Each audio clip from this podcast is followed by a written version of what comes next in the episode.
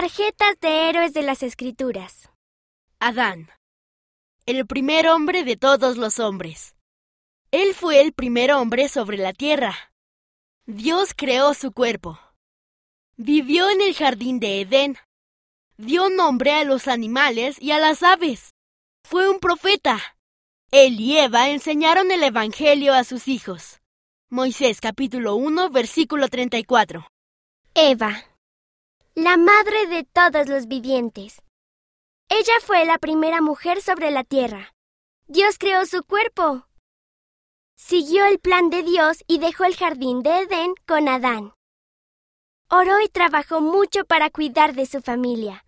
Moisés capítulo 4 versículo 26.